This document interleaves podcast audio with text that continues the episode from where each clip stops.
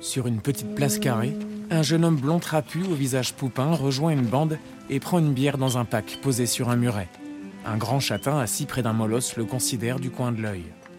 Cette voix que vous venez d'entendre est celle de Morgan Renault. Il est auteur et narrateur d'audiodescription depuis 13 ans. Bonjour. Bonjour Mathilde. Qu'est-ce que le métier de l'audiodescription? Euh, alors, euh, l'audiodescription, c'est euh, c'est un procédé, c'est une voix narrative et descriptive qui s'ajoute à la bande-son d'un film pour ajouter des informations afin qu'un public non-voyant et malvoyant euh, comprenne ce film et euh, surtout puisse aussi s'immerger dedans.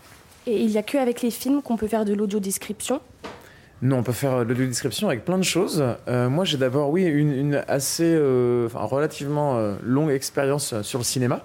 Mais depuis quelques années, je commence à, à faire de l'audiodescription pour plein de, plein de domaines, pour plein d'arts euh, variés, ce qui me va complètement, car je, suis de nature très curieuse, je suis passionné par beaucoup d'art. Pour vous donner un exemple, Mathilde, euh, récemment, j'ai pu audio décrire des pièces de théâtre.